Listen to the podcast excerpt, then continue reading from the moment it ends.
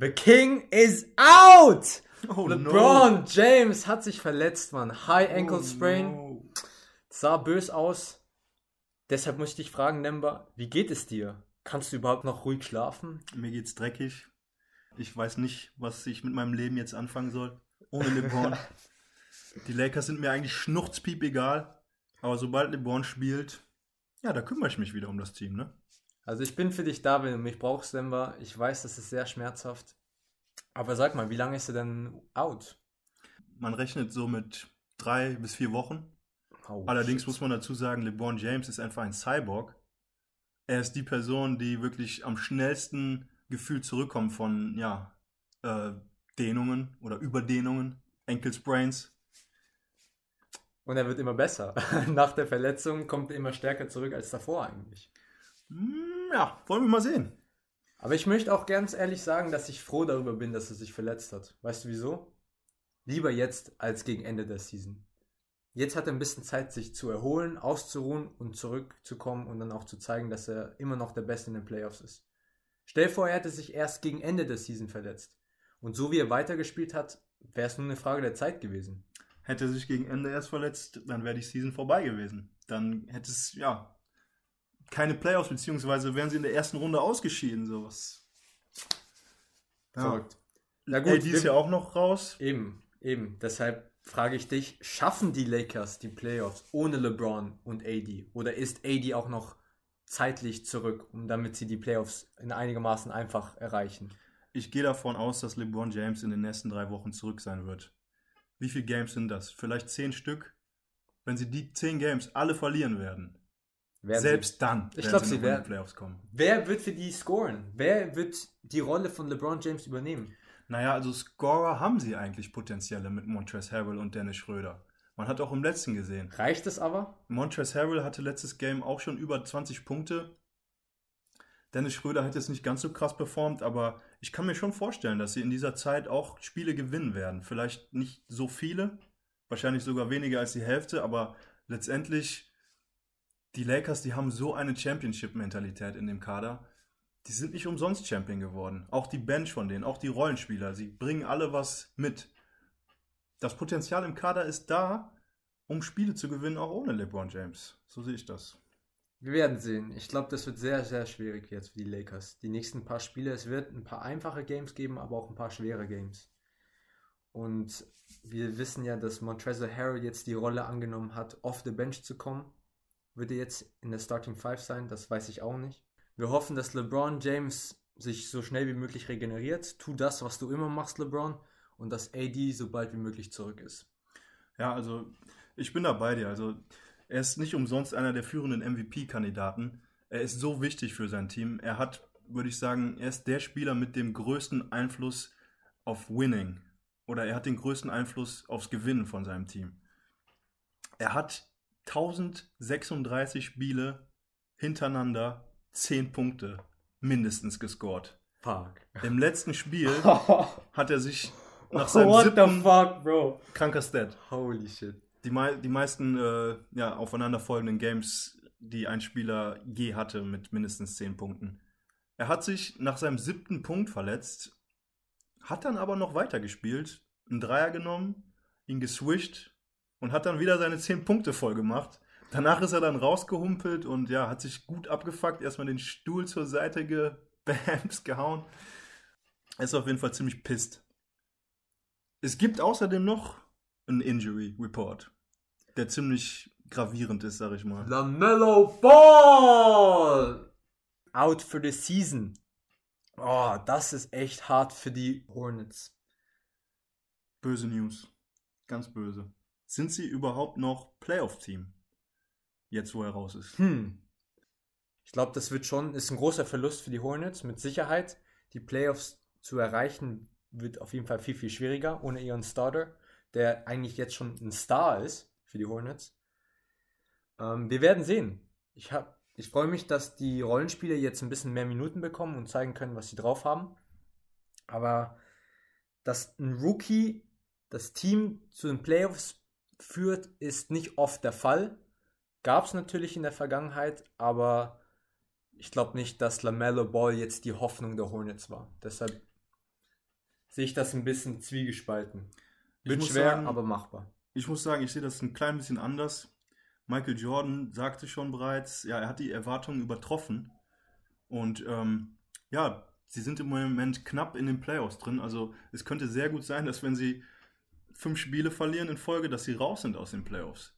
Im Play-in-Tournament sehe ich sie eindeutig. Aber als klar, Ja, mit einem klaren ja. Playoff-Spot, Okay. da habe ich meine, definitiv meine Zweifel. Ja, nee, okay. Klarer Playoff-Spot, glaube ich auch nicht. Play-in-Tournament schon eher. Aber man weiß es einfach nicht. Weißt du, LaMelo Ball hat gezeigt, dass er so confident und so ein wichtiger Schlüsselspieler für die Hornets ist. Könnte sein, dass sie überhaupt nicht mal ins Play-in-Tournament kommen. Eine Frage habe ich noch zu LaMelo. Und zwar, kann er immer noch Rookie of the Year werden, trotz Verletzung? Er hat die krassesten Stats aufgelegt. Bis jetzt. Aber dadurch, dass er jetzt raus ist und wir noch einige Games zu spielen haben in der NBA, glaube ich nicht, dass er Rookie of the Year wird. Du sagst es, also es ist gerade mal knapp über die Hälfte rum. Anthony Edwards ist seit dem All-Star-Break, seit der All-Star-Break ist er einfach on fire. Straight up am Ballen, Mann. Was sind seine Stats? Aktuell 27 Punkte pro Spiel. Das ist schon mal wesentlich krasser in den letzten sechs Games als ja, noch vor dem All-Star-Break. Und ich kann mir wirklich sehr gut vorstellen, dass Anthony Edwards Rookie of the Year jetzt wird. Ich muss sagen, ich liebe auch einfach seine Spielweise. Der Ja. Dank von Ja. ihm ist einfach der Dank of the Year Dunk gewesen. of the Year. Hundertprozentig. Und ich bin echt gespannt, was wir von dem Kerl noch sehen werden.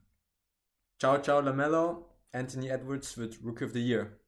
Weil ich, meiner Meinung nach, war es einfach nur ein Rennen zwischen den beiden Spielern. Die anderen haben keine große Rolle gespielt. Klar, Therese Halliburton, guter Spieler. James Wiseman auch gut, so oft verletzt leider. Aber es war mit Abstand einfach ein Kopf-an-Kopf-Rennen mit LaMelo Ball und Anthony Edwards. Wen hältst du denn für den besseren Spieler? Wer hat die breitere Zukunft vor sich? Anthony Edwards oder LaMelo? Ich glaube, dadurch, dass LaMelo Ball so gut vermarktet wurde und so viel ähm, professionelle Erfahrung gesammelt hat, overseas, dass er der bessere Overall-Spieler ist und die bessere Zukunft hat. In dem Sinne. Aber Anthony Edwards kann uns überraschen und weiterhin solche Stats auflegen und dann kann sich meine Meinung auch ändern. Ich sehe es genauso. Es macht einfach sehr, sehr viel Spaß, Anthony Edwards beim Ballen zuzuschauen. Er hat einen soliden Wurf, aber er kann immer zu Paint ziehen und einfach hart auf jemanden dunken. So wie er dunkt, dunkt kein anderer, finde ich zurzeit. Er hätte bei einem NBA All-Star Game dunken sollen. Während der Halbzeit. Was, Also- was ist das, Bro? Wieso haben sie ihn nicht genommen?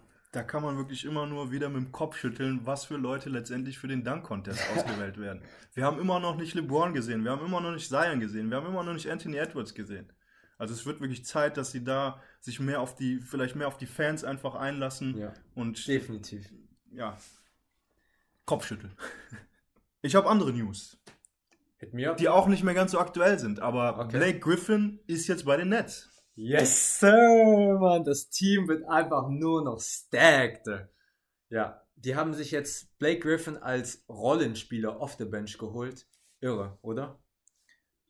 Ich bin ehrlich gesagt nicht so begeistert wie du. Was?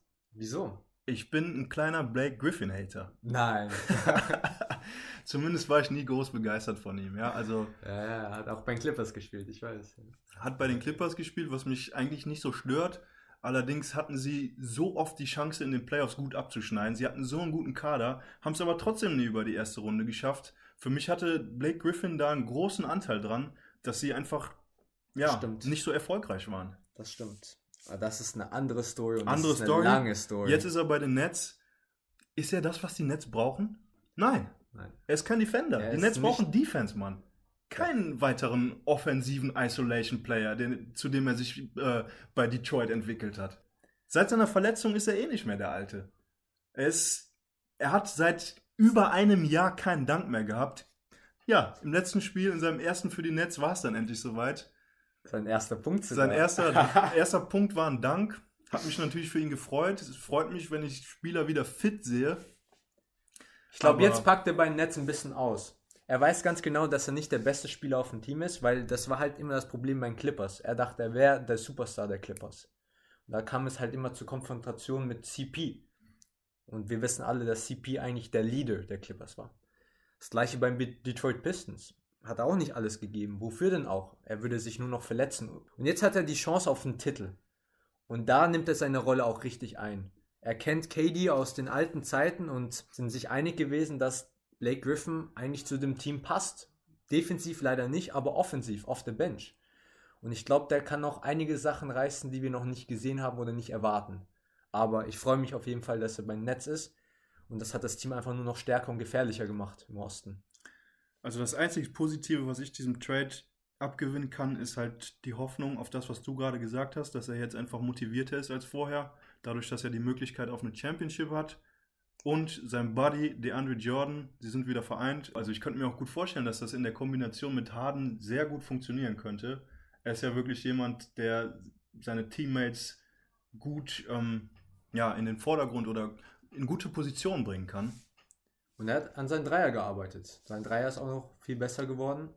Ich meine, jetzt ist es einfach nur ein Sharpshooter-Team. Kann es gar nicht aufhalten. Egal in the Paint oder von, von Downtown. Offensiv einfach ein Juggernaut, wirklich. Aber defensiv. Naja, wir werden noch sehen.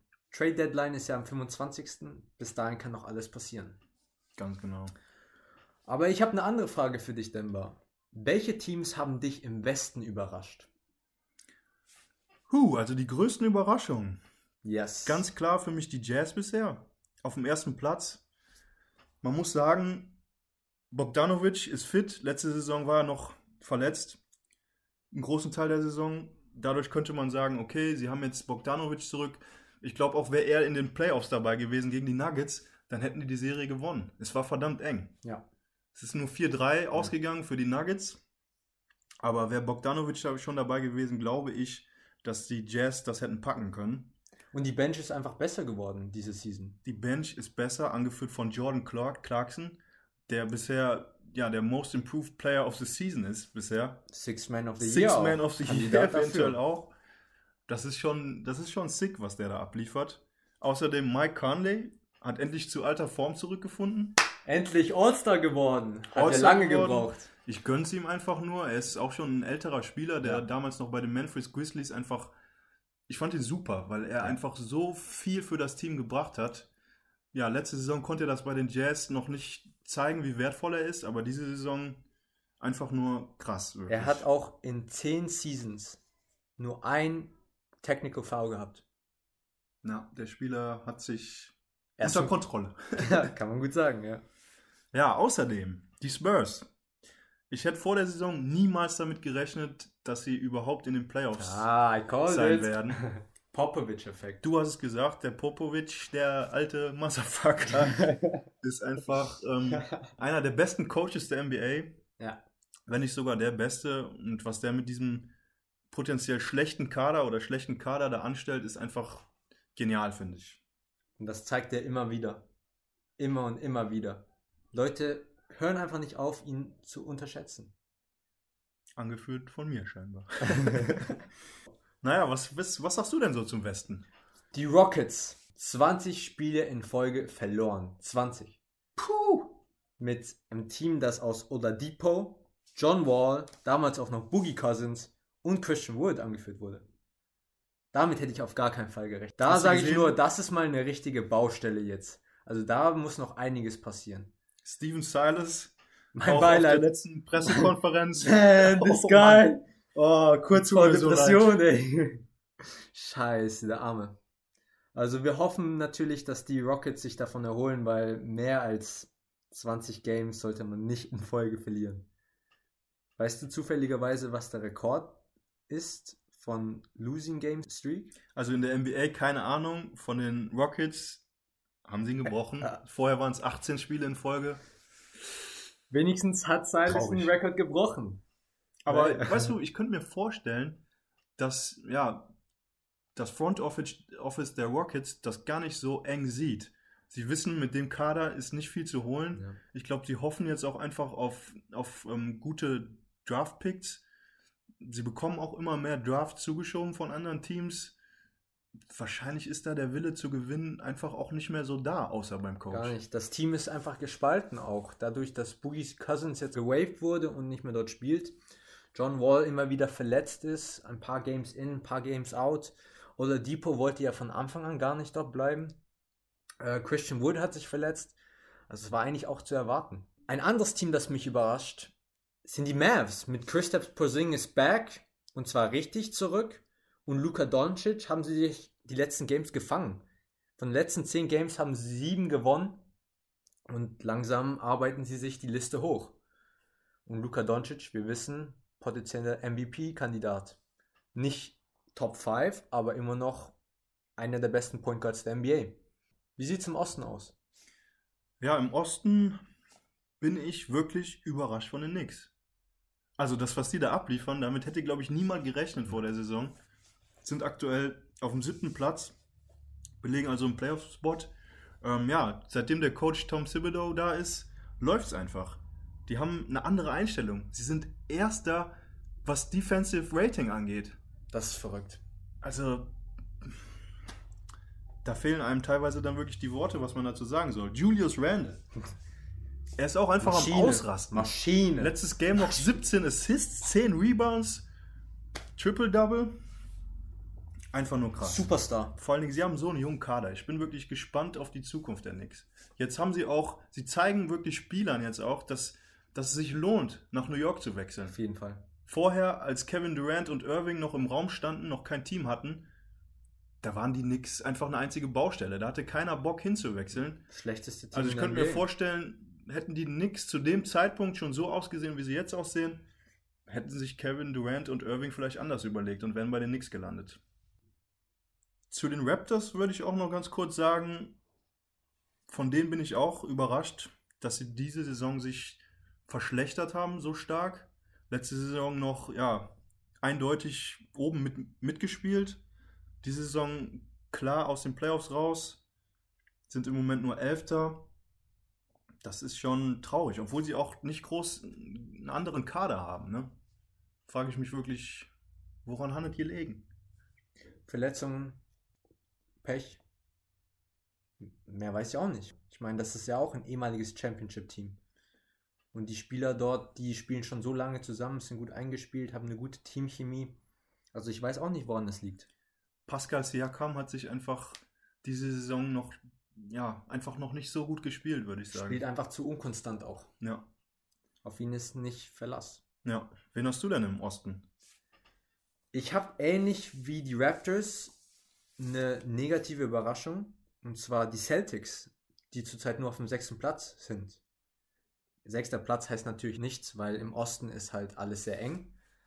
Aber trotzdem hätte ich mehr von denen erwartet. Mit Jason Tatum und Jalen Brown, beide am Anfang der Season MVP-Kandidaten gewesen.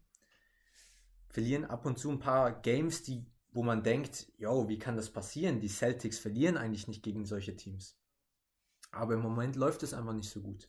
Auch mit Marcus Smart back hat anscheinend keinen so großen Unterschied gemacht. Aber ich glaube, die werden sich irgendwie noch finden, fangen und dann sich auch die Liste hocharbeiten. Also, dass sie die Playoffs schaffen, das müssen sie. Auf jeden Fall, Mann. Anders geht nicht. Und dann noch Atlanta Hawks auf dem vierten Platz. Damit hätte auch keiner gerechnet. Die letzten acht Spiele in Folge gewonnen. Seitdem der neue Coach Nate McMillan da ist, sind sie straight up nur am Ballen. John Collins am Ballen, Trey Young am Ballen. Aber keine so verrückte Stats, sondern alles sehr ausgeglichen. Es scheint so, dass Trey Young der perfekte Point Guard für die Hawks geworden ist, indem er jetzt andere Spieler mit implementiert ins Spiel und mit involviert. Also es macht einfach Bock zuzuschauen, wie die spielen. Ja, dazu kann man vielleicht noch sagen, dass es echt knapp ist im Osten. Also Sehr knapp. sie müssen einfach nur ein paar Games gewinnen und dann sind sie auch wieder außer, also dann sind sie wieder aus den Playoffs raus. Ich sehe sie aber eindeutig mindestens im Play-in-Tournament. Ja, Die Hawks haben auf jeden Fall Potenzial auch im Kader. auf jeden Fall. Junges Team. Sehr junges Team.